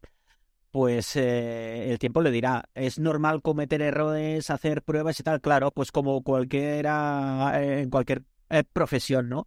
Pero la cuestión es que necesitas tú ir encontrando realmente de qué manera vas a trabajar. Dicho esto, yo trabajo con cinco o seis marcas desde hace años. Hay marcas que llevo ocho años trabajando con ellos, que hablo de todo, vamos a comer, es decir, que nos damos un feedback súper importante, ¿no? Y es un placer trabajar con estas marcas y nunca, nunca me han dicho absolutamente nada. Es decir, no digas esto, nunca en la vida, ¿no? Y, y, y, es la manera de, de, trabajar, ¿no? Yo siempre les digo, hey, que yo no soy un vendedor, tío. Y, y esta gente lo tiene súper asimilado, ¿no? Quiero decir que la normalidad es esta para mí. Ahora bien, sobre todo en empresas chinas, y esto seguro que muchos que estamos en YouTube nos hemos encontrado, eh, van como a saco en plan de, eh, oye, tú, teletienda, tú a vender, ¿no? Y yo he tenido conversaciones muy largas intentando explicar, no soy un vendedor. Yo puedo probar, puedo dar mi opinión, pero no soy un vendedor. Pero ¿qué quieren ellos, no? Ejecutar esa, esa venta, ¿no? Cuando esto se... Pues al final tú te dedicas a ser fotógrafo, videógrafo. Tu canal no es una teletienda por muchos espectadores que lo vean, porque al final eh, el núcleo de lo que tú haces se basa en una cosa, no es vender, no es vender, sino es pues enseñar tus fotos, dedicarte a que te sirva para eh, conseguir clientes, para hacer tus fotografías, tus vídeos, etcétera, o tus clases. Entonces creo que al final eso no, no es lo mismo que, enchufar la tele por a las 12 de la noche. Es la teletienda tiene también un porqué. Claro. Todos esos espectadores están para eso. Y ojo, no digo que no, que no tenga que funcionar o que lo vea mal. A mí me parece súper bien. Lo, que pasa es que lo tienes que tener tú claro. Eh, pero ¿cómo? Eh, pues normalmente somos, eh, digamos, em, empresas muy, muy pequeñitas, pues vas probando, vas hacia aquí, vas hacia allá, hasta que tú vas encontrando un poco la manera con la que te sientes cómodo. que nadie entienda que, que, critico eso. A mí me parece muy bien en el momento que, oye, pues que monte una teletienda en YouTube. Oye, pues si eres claro, eres honesto y tal, adelante, me, parece... Hay muchos canales que, por ejemplo, recomiendan muchísimos eh, artículos de Amazon que son curiosos, ¿no? Que hay, y además tienen un montón de visitas. Y, y, no se esconden, o sea, ponen perfectamente, pues mira, son estos artículos, aquí tenéis los enlaces de afiliados y ya está. Y además no tienen, muchas veces no tienen nada que ver un artículo con otro. Uno vale para una cosa de comida y otro es para homenaje del hogar, otra cosa, o sea que sí, sí. Pues oye, Joan, eh, que ha sido un tremendo placer tenerte aquí, porque además ha sido todo súper claro, súper instructivo. Yo creo que a la gente le va, le va a gustar mucho. A esto le, está gustando mucho lo que está escuchando, ¿vale? Y, y bueno, yo no dejo de, invitar a la gente que, bueno, ya mucha gente te conoce, pero que vea todas tus redes, eh, lo dejamos en el cajón siempre, eh, en los enlaces también, en el artículo, para que, bueno, pues ya sepa que pueden entrar en tu YouTube, ver lo que haces, para los que no te conozcan, claro, todo el Patreon, cursos que tienes, eh, que son muchos, y pero, pero muy bien llevados, además, lo puedo decir. Además yo he, yo he estado con, con Joan varias veces y puedo decir que es un excelente profesor y un excelente formador. Em, hemos coincidido hasta en Nueva York, ¿eh? acuérdate, ¿vale? Con tus, tus alumnos allí. Y, y, nada, a ver si ahora que llega el Fotoforum nos vemos y, charlamos un poquito. Así que ha sido un placer tenerte a Fotolari. Pues eh, por mi parte lo mismo, agradecerte a ti personalmente el poder estar charlando, aunque haga muchísimos años que, que nos conocemos, y también un saludo a, a, todo el equipo. Creo que todos los que estamos vinculados eh, en, este, en este mundillo y que hace años que, que estamos, tenemos algo en común, que es eh, esa capacidad de, de, sobrevivir adaptándote ¿no? a, todas las a, todo el, contexto que, que va cambiando, ¿no? Y, y nada, pues eh, un placer estar aquí.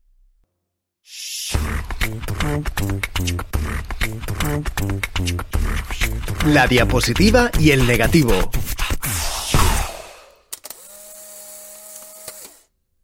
Quince días y ya toca la ración quincenal de Iker. ¿Qué pasa, Bueno, bueno. Veo que estás por aquí. Pensaba que como ahora te vas a otros podcasts a dar entrevistas y hablar, digo, igual no está hoy Rodrigo aquí, me toca a mí hacer todo el podcast, que ahora vas ahí a nuevos podcasts, ¿no? Oye, no. Con chicas muy simpáticas, compañeras muy majas y que saben un montón. Mm, sí, claro. Pero, a ver, es distinto. Yo aquí soy él. Voy a decir la palabra que me gusta, queda muy bonita, aunque luego vendrá la gente a decir, en castellano se, se puede decir en castellano. Yo aquí soy el host. Ah, ah, yo le llamo líder. Yo siempre no, el líder no. Eso te lo dejo, se lo dejo para vosotros dos. O líder, usar o líder supremo, King conceptos, Exactamente, amado líder, emperador, eh, ya está, tipo estas cosas. Bueno, muy bien, ¿no? El podcast con, con, con Leire, que supongo que a estas alturas todo el mundo lo conoce ya, no necesitan que, que, nosotros hablemos del podcast de, de, de, Leire. Yo llamo el podcast de Leire, ya sé que no se llama así, pero ya, ya me entendéis. Y, y has estado ya hablando de móviles. Me ha, me ha sorprendido mucho porque eh, normalmente ellos tocan temas de mm, pues más relacionados con la creación fotográfica. Me ha parecido muy guay que tengan en cuenta pues también las herramientas y además que empiecen fuerte hablando de, de, móviles. Sí, la verdad es que, a ver, esto hemos tocado temas de un poquito de cacharreo, pero también hemos tocado un poco ya lo que es la parte más fotográfica, porque al final, bueno, eh, como yo soy fotógrafo, aunque parezca que yo haga foto con móvil ya fuera de las coñas que siempre tenemos. Pero, pero sí, está, está muy bien porque al final es, hay muchísimos fotógrafos que está haciendo, está haciendo muchísima fotografía con el móvil. Ya no hablo de, de incluso gente pues por ocio y demás, sino incluso ya sí que se está metiendo muchísimo fotógrafo. Vamos a decir que empezaron siempre los, los artistas, más la fotografía artística, pero cada vez va más fotografía más profesional, están incorporando el móvil dentro del flujo de trabajo. Entonces, creo que es muy interesante y, y bueno, ahí estaba, yo, yo encantado, ya sabes. Aquí yo siempre intento mantenerme lo más neutro posible. En ese sentido, ¿no? Porque yo aquí no, no debo ser la persona que dirija un poco esto. Entonces tampoco dejo un poco de lado esa parte, ¿no? Pero, pero bueno, si me, invitaron, me dijeron que fuera, yo encantado. Yo, yo, la, yo estoy, estoy dolido porque te han invitado antes a, ti que a nosotros. Yo, Pero ¿qué vas a contar tú en ese, en ese podcast si quieres? Nada, nada. Yo que cuento siempre. Yo, yo, yo charlo, hablo sobre la vida. Yo soy tertuliano. Pero tú fíjate, o sea, han estado Foncuberta, Sofía Moro y tú. Ojo ahí, ¿eh? Ojo ahí que... Bueno, eso, eso no debería ser malo, porque podrías decir, oye, mira, una persona que está en Fotolari está ahí, tío. Ah, mira, eso, es verdad. Eso habla, eso habla de... Creamos talento, ¿no? Hombre, tío, eso está bien, ¿no? Bueno, pues si por, aparte. si por un casual queda alguien que no conozca todavía el, espejo, de, Vivian, y Francesca, que me gusta mucho el, el, título del podcast, pues bueno, ya está yendo ahí a escuchar a Foncuberta, a Sofía Moro y a nuestro host, a nuestro host eh, favorito. Bueno, que yo venía aquí hoy a rajar, ¿no? Como siempre. Como siempre, es tu, es tu cometido aquí, o sea, eh, es tu cometido. Para eso está esta sección. Eh, venga, buenas noticias eh, de estos días. Instagram y Facebook llegan al siglo XX. ¿no? Estamos en el XXI, pero ellos todavía están, estaban un poco en la Edad Media y parece que están asomándose a la luz del siglo XX. Y se están planteando, de momento, que esa absurda prohibición que si ve un pezón, saltan ahí todos los, eh, todas las prohibiciones, todas las censuras, y es, oh, anatema, pecado, no puede haber un pezón femenino, por supuesto, porque si hay un pezón masculino, o si hay algún subnormal con armas, o con... Eso no pasa nada. Pero si hay un pezón femenino, ahí el amigo Zuckerberg pone, saca el rotulador y se pone a pintarlo y censura. Bueno, pues hay una comisión, eh, tiene un nombre de la comisión que estoy buscándolo, que me hace mucha gracia, que es como la que asesora, ¿no? De, oye, estamos haciendo un poco el gilipollas y les ha dicho, oye, 2023, igual esto habría que darle una vuelta porque, mm, bueno, pues eh, estamos incurriendo en ciertas eh, incongruencias con unos pezones sí, unos pezones no, etcétera, etcétera. De momento eh, están ahí. Hay una recomendación, una recomendación no, vinculante de, este comité de, sabios y de expertos. Pero bueno, dicen los que saben que puede ser la, el primer paso hacia normalizar un poco esa situación tan absurda en, en, las redes sociales, en este caso en Instagram y en Facebook, es que lo, lo contábamos, lo explicaba muy bien la noticia que hicimos eh, Charo Guijarro, que es una, una, fotógrafa con la que hicimos un vídeo estupendo, que es experta en, en, desnudo, iba a decir femenino, pero no, es experta en fotografía de desnudo, que hace unas fotos espectaculares y que monta unos talleres realmente que si te pilla alguno cerca de vuestra ciudad merece mucho la pena. Decía, es que es la hostia, porque puedes hacer una foto, ella decía, de, de una mujer en bikini, embadurnada de aceite en un coche deportivo, mm, con totalmente sexualizada y no pasa nada, o puedes hacer, que eso yo alguna vez hemos escrito, eh, de un pavo con armas haciendo una apología de la violencia y no pasa nada, pero si se escapa un pezoncillo, ¡buah! Ahí, ahí, ahí salta las alarmas, ¿no? Veremos qué pasa con esto, veremos si, si se normaliza. A mí esto alguna vez me han explicado, que es casi lo más terrible, es que no solamente es un algoritmo detecta pezones, sino que muchas veces eh, se, se funciona por denuncias. Es decir, policías de balcón antipesones que si un contenido les ofende, eh, pues van, denuncian y por lo visto, en este caso, eh, Facebook Instagram, pues aplica una presunción de culpabilidad pezonera y en cuanto a, algún señor, porque entiendo que siempre son señores, le molesta estas cosas, pues ¡buah! salta. Eh, es lo que me preocupa, ¿eh? O sea, que, que no que sea el algoritmo, porque pues al final el algoritmo lo puedes programar, sino que sean algunas cabezas pensantes o no pensantes que decidan que un contenido les ofende y que, y que por eso se puede, se puede decir este que, contenidos. que yo creo que todas las religiones ortodoxas deben tener un, una persona ahí dedicada, le dan un montón de despachito ahí que pone anti, eh, redes sociales, ¿no? Y solamente le tienen 24 horas al día, tío, o a dos personas que se van intercambiando, virando todo. En plan, denuncia, denuncia, denuncia. Community manager de, de, los pezones. No sé, bueno, supongo que serán los amigos de los de nuestro querido amigo, el fotógrafo de la rotonda, que para mí sigue siendo el personaje del año, que están ahí, pezón, pezón, borrar, borrar. En fin, Pero te, digo una cosa, ¿eh? Me gusta más casi el, el vídeo de él mismo que, de, que el de la tele, ¿eh? Yo, yo, para estas cosas es que yo, yo esto me, me, parece. O sea, yo ahora mismo tengo dos héroes. Es, como es que es como un videojuego, tío. Es en modo primera persona. Más se va moviendo y es como mientras. Y hoy es lo mismo, ¿no? Pero, pero en primera persona, mola mucho. Tengo dos, dos héroes en, en lo que va de 2023, estamos en, en febrero solo, que es el, el chapote foto este que le llamo yo, y, y el, el pavo este de First Dates, ¿sabes? Ah, bueno, que, claro. que explica cosas. Y es que realmente son las dos caras de la misma moneda. Son estas personas que, que, que, explican cosas y me, salgo un poco, porque me ha hecho mucha gracia, eh, porque hemos publicado estas semanas en Fotolari un vídeo que ha gustado muchísimo y que la verdad nos encantó grabarlo y queremos hacer ya la segunda parte, que es recorriendo tiendas de segunda mano en, en, en, Tokio, que son una auténtica pasada. Por cierto, había gente que nos trajimos una Minolta a precio absurdo, eh, con un 50 58 1.4 y no hemos podido probar todavía si, si funciona o no, que te estaba pensando a ver si le pongo un carrete y, disparamos y vemos lo que sale. Y en esas tiendas, pues nos encontramos cosas que no conocemos, es lo que pasa. A mí en, en, periodismo siempre me dijeron que los periodistas no tenemos que saber de todo, sino que tenemos que conocer a gente que sepa de, de cada cosa y cuando tengamos dudas, llamar. Y en ese vídeo, pues con nuestro estilo, cuando encontramos una, una cámara, una marca que no conocíamos, lo comentábamos, lo decíamos y lo buscábamos en directo. Podíamos haber, o sea, perfectamente, podíamos haberlo parado, buscado información, documentarnos y hacernos el, el, señor First Date con el vaso de agua de te voy a explicar cosas, muchacha. No lo hicimos, Te voy a ¿no? explicar lo que es. ¿No sabes lo que es un Top Gun? Pues No sabes es lo que como es- Top Gun, pero en, pero en cámara, ¿no? Entonces, es, es el ejemplo. Ostras, pues ha habido, ha habido señores que nos han estado explicando qué es Topcon. Eh, pero como afeándonos que no lo supiéramos. Es como, pues no, claro, no, no sabemos todo. No es, no es eh, la historia de la fotografía, eh, perdón, la historia de las cámaras fotográficas no es nuestra especialidad. Pero por suerte, hay mucha documentación al respecto. Y lo que no sabemos, lo buscamos y aprendemos todos juntos cosas. Me parece maravilloso. Y pues mira, no, en este caso no, no hace falta, como director, no hace falta estudiar historia de la fotografía, ¿no? Esto te lo enseñan en fitness, que decía el de First Aid.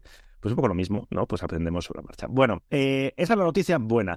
La noticia eh, mala, eh, evidente, aparte de, de, la muerte de, de la Carlos noticia Saura. buena, perdona, es para que me restreguéis que habéis estado en Japón otra vez. O sea, Ah, sí, hombre, después, de, pero esto- después de que me lo restregarais cuando nadie sabía nada, que ya me lo, luego me lo restregaron con el primer vídeo y luego me lo vuelves a seguir restregando. Vale, vale. No, ten- no tenemos más vídeos de momento, pero ya. Pero visto el. Porque luego eh, estaba por, estuvo por ahí también eh, en el mismo viaje, estaba nuestro compañero amigo Juan Castromil, que también es algo con Panasonic.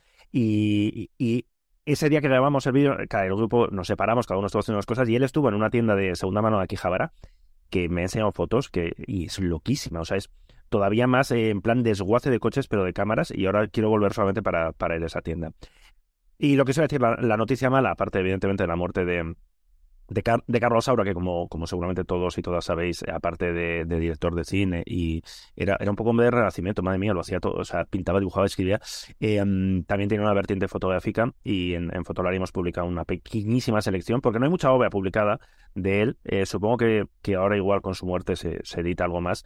Y hay una novela que no conocía yo, cosas que no conocía, no pasa nada, que se llama Ausencias y que tengo ahora te- tengo muchas ganas de leerla eh, porque eh, las cámaras, cámaras históricas juegan como un papel en una novela de intriga y demás, o sea que tiene, tiene una pinta. Si no sabéis qué leer, echar un vistazo a esta. Y la noticia mala, polémica, eh, es lo que está ocurriendo con, con Paco Elvira, con un fotógrafo eh, que era muy buen amigo de, la época de, que sabes de, hicimos un montón de cosas con él y, realmente era un, era un hombre súper simpático y, que tenía una carrera fotográfica estupenda eh, y, que, y que falleció en 2013, puede ser, o no, no recuerdo, 2013. Eh, bueno, pues una foto suya se ha usado, como ya seguramente habéis escuchado, en la portada de un libro de, de, de la editorial Acal, un libro que no tiene nada que ver con él, es decir, no es un libro sobre su obra, sino es una, un, es un ensayo, creo, sobre los macarras y demás, ya no es una foto de él, y hasta ahí todo bien. El problema es que esa foto se ha usado usando, eh, recurriendo a un pequeño, no, no, no es, no es que, no es que sea un vacío legal, es que está, bueno, pues la ley de propiedad intelectual indica en, en España, en otros países no, que hay una diferencia entre lo que es una obra fotográfica y una mera fotografía, y las meras fotografías, eh, pues sus derechos caducan a los 25 años y son, digamos, de, libre uso.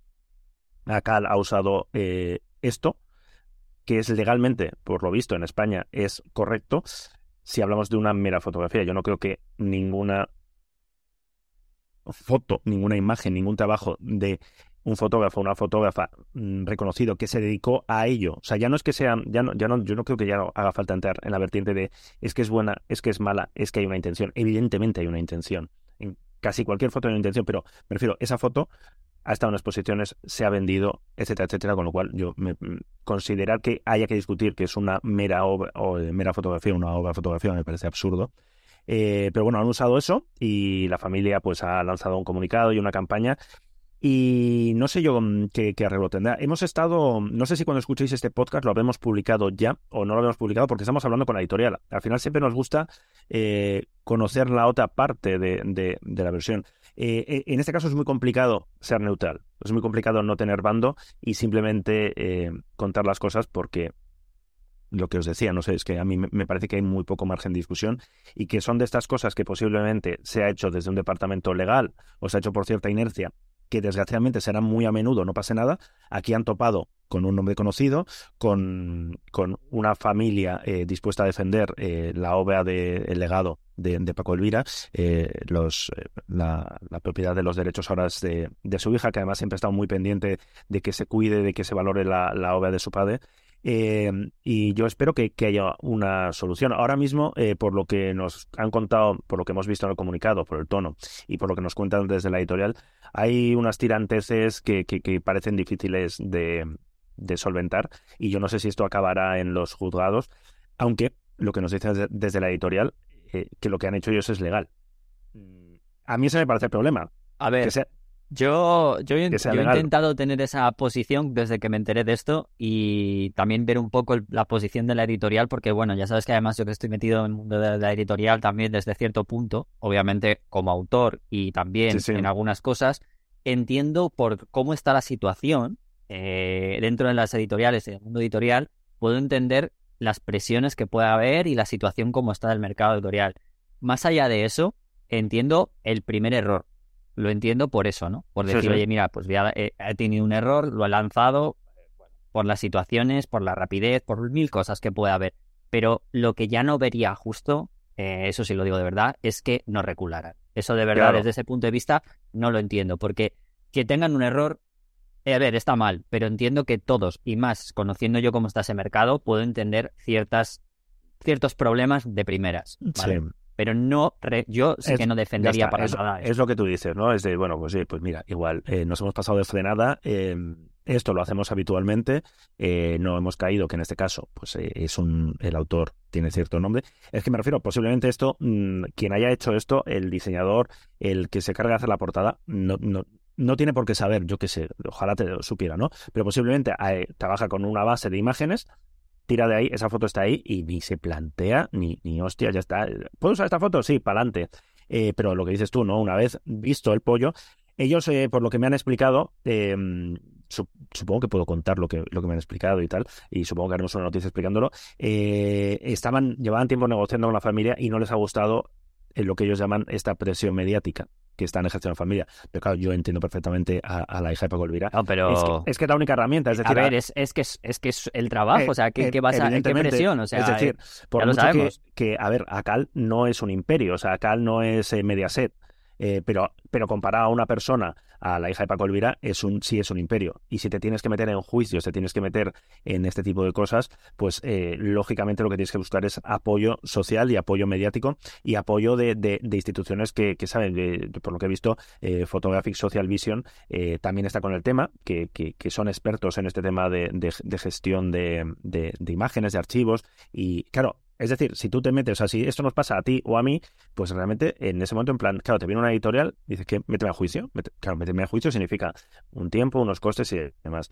No sé cómo acabará el tema, pero lo que nos debería servir esto es para poner sobre la mesa, y eso sería interesante, eh, en una revisión de la ley de propiedad intelectual que en Francia, por ejemplo, no existe esta diferencia entre mera fotografía y obra fotográfica. Bueno, porque son los inventores de la fotografía y que, o sea... ya, no sé, lo que pasa, pero más aparte, pero más aparte. Claro, deja, deja la puerta abierta a que eh, entrar en un debate de cualquier foto, es decir, claro, ¿quién determina eso? Esa es la pregunta. ¿Quién va a determinarlo? Además, a mí, me, a mí, me, duele mucho porque yo lo puse en, mi tweet nada más, nada más saberlo, eh, antes incluso de que hiciese esa noticia, porque yo respondía a Photographic Social Vision, eh, nada más ponerlo. Y una de las cosas que no me ha gustado nada, sobre todo, es porque es una editorial que aunque mucha gente diga, ah, lo decías tú, ¿no? No es un emporio, pero es que eh, los que lleven mucho tiempo en la fotografía eh, probablemente recuerden el mítico libro de fotografía eh, de, Michael Lanford, que fue como una biblia para aprender ah, fotografía en aquellos... Cierto, y está editado por Acal. Está editado por Acal. Es verdad que dejaron de editar prácticamente nada de fotografía, porque bueno, es verdad que en ese sentido son libros que ya están bastante anclados en el pasado, pero ha sido, o sea, es una editorial que ha sabido lo que era la fotografía. Exactamente, es lo que decíamos. Vale, eh, alguien ha cometido un error en la cadena tal, la hemos cagado, eh, vamos, a, vamos a arreglarlo. Eh, claro, yo detalles económicos no tengo, es decir, no sé lo que, lo que se pide por el uso de una foto. No, en este caso, no sé si aparte del, del, uso hay una compensación por, oye, es que este libro ya está en la calle, es que lo habéis hecho sin preguntar, es que me refiero, no, no es aquello de, ¿puedo usar esta foto y entramos en una negociación de tarifas? No, no, es como, bueno, hecho consumado, sacamos el libro, el libro ya está en las librerías, etcétera, etcétera. No lo sé, no lo sé cómo Va por ahí, ¿eh? Va por ahí, sobre todo el hecho de que ellos no quieran recular, porque muy probablemente, porque si fuera una situación que no estuviera ya en la calle, los daños por compensación que hay no serían tales y probablemente, y es yo creo por donde más están las tiranteces. Yo creo que habrá un problema sobre todo de la parte de arriba, sin conocer mucho la editorial, pero me puedo imaginar que desde la parte de arriba dirán, mira, eh, llevan toda la razón, seguramente piensen mucha gente que llevan toda la razón, pero ¿qué vamos a hacer? Ahora nos cargamos todo lo que puede, los pocos beneficios que pueda dar ese libro, ya nos los hemos cargado.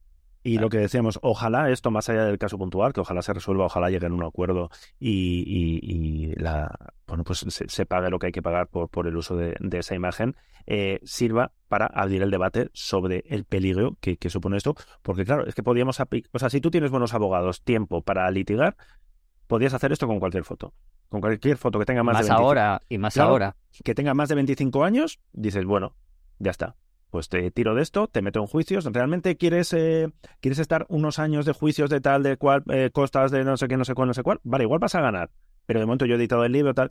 Entonces, mm, no estaría mal. Y eh, el, el, Centro Nacional de Fotografía, del que tanto hablamos, más allá de la sede, más allá de, de estas cosas, yo creo que ahí, en este tipo de cosas, sí que tiene una, una labor de, de, presión política. Porque al final esto es un tema político. La ley de propiedad intelectual es una ley que, que, se negocia en el Congreso, que, que incluye votos, que, hay que hablar con partidos y demás. Es decir, ese tipo de negociación que sale un poco de la esfera puramente artística y que entra en cuestiones más políticas y, y de eso y de agenda política, ahí es donde yo creo que realmente un Centro Nacional de Fotografía tiene que cuidar, no solamente para conservar el legado, no solamente para hacer cursos, no solamente para, para, para, para tener un reconocimiento, sino para, oye, defender, ha pasado, esto, exactamente, defender, defender, la profesión.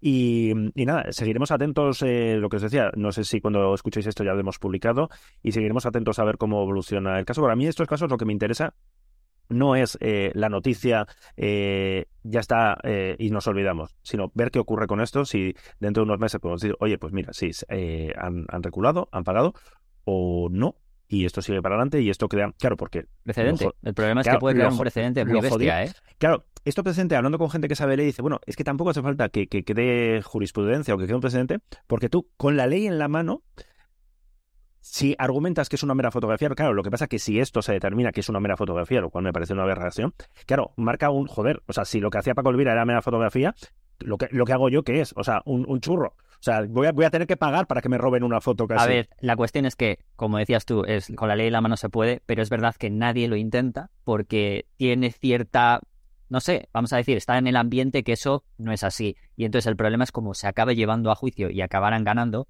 eso ya es una prueba fidedigna de que ya no solo la, está en la ley, sino que encima es o sea, está defendido por un jurado, por un juicio, etcétera. Y eso ya sí que crearía un precedente no, no legal, porque ya está ahí, o sea, en la ley, o sea, ya está puesto, pero ya crearía un precedente ya no legal, sino en la sociedad. Y eso sería muy peligroso, sobre todo en medios de comunicación. Uh, sí, sí, sí, O sea, no quiero decir no, no, sé que no tiene nada que ver con esto porque es diferente, pero eh, ya sabes tú, los medios de comunicación, cómo tratan a la fotografía a día de hoy. Imagínate, aunque luego todos los años saquen su reportaje de los WordPress Photo y todas estas historias, pero sí, sí, imagínate para un medio de, comunicación sería, o sea, sería como abrir las puertas de, de, un, de un campo increíble. ¿eh? Sería todavía más cómodo que... Mm, que, que, hacer las fotos con inteligencia artificial, que he visto que algunos ya, ya han dicho, hostia, mira, ya no necesitamos robar fotos, ¿no? Ya las pues podemos oye, es una tontería, pero fíjate, la editorial, ya que era un libro de carácter que no tenía que ver con el vaquilla, vamos a decirlo así, que era el protagonista de la foto, ni con Paco Elvira, que hubiera, ¿por qué no lo ponen en, eh, en un programa de inteligencia artificial? De estos Bueno, que por- hubieran pagado, claro, oye, a ver qué por- sale, ¿no? Evidentemente, porque la foto mola mucho. Porque esa claro, fotografía no, pero- mola claro. mucho. Y porque tú, eh, si pasas, eh, claro, o sea, me refiero que, que es, es tan, tan, tan evidente que no es una mera fotografía. Si tú pasas por, de la, por eh, la estantería de la librería y ves 25.000 libros sobre esto y ves esta foto y dices, hostia, ¿qué es esto? Ya está, conseguido. A Para eso veces, son las coño, el vaquilla. Porque es que e- el hecho de, de- por mucho que digan, es un personaje. No, es que justamente ahí es una de las cosas por las que dice, mira, la ha hecho Paco Elvira, que se dedica a ser productor profesional, ha retratado a una persona que dudo mucho que por la situación que tenía y por quién era, se dejara retratar, retratar de esa manera, por muy chulo que fuera, a esa distancia y con esa. Y por, un mero fotógrafo, ¿no? Sí, sí. Claro, hombre, no, Bueno, que no creo. En fin, que veremos cómo, cómo evoluciona el tema, pero que es muy. A mí me parece muy interesante, o sea que estaremos ahí. Lo seguiremos, lo Al seguiremos. Pues- filo de la noticia, como siempre, Fotolari. Muy bien, ahí estamos, señor. Pues nada, señor, que ha sido un placer, como cada 15 días, eh, robarte de YouTube, que son tus de, de YouTube y de los saraos. Es lo- Eso, no te como de YouTube, me, me robas de mis comidas y, me- de mis catas y a mis ti cosas. sí, como- a, pa- sí. a- a- a Álvaro que le tienes ahí al pobre, a ver si le traigo ya, porque le tienes ahí, yo sé que debe estar, igual que te decía, lo debes tener en un cubículo, el pobre. Ahí, estar debería cubículo. estar, montando, montando, pa, con, pero con un látigo de, venga, más vídeos, más vídeos. Seguro que has contratado a un tío solo para que le dé latigazos. Este molaría, ¿eh? Molaría de más producción, más producción. Más producción, más periodismo, más fotolari, ¿no? Ma- este, más producción, más periodismo, me gusta. Más. Hablamos dentro de un par de semanitas, a ver Muy cómo está todo. Hasta Un luego, abrazo. chao. Fotolari Podcast. Fotografía, vídeo y lo que surja. Con Rodrigo, Iker y Álvaro.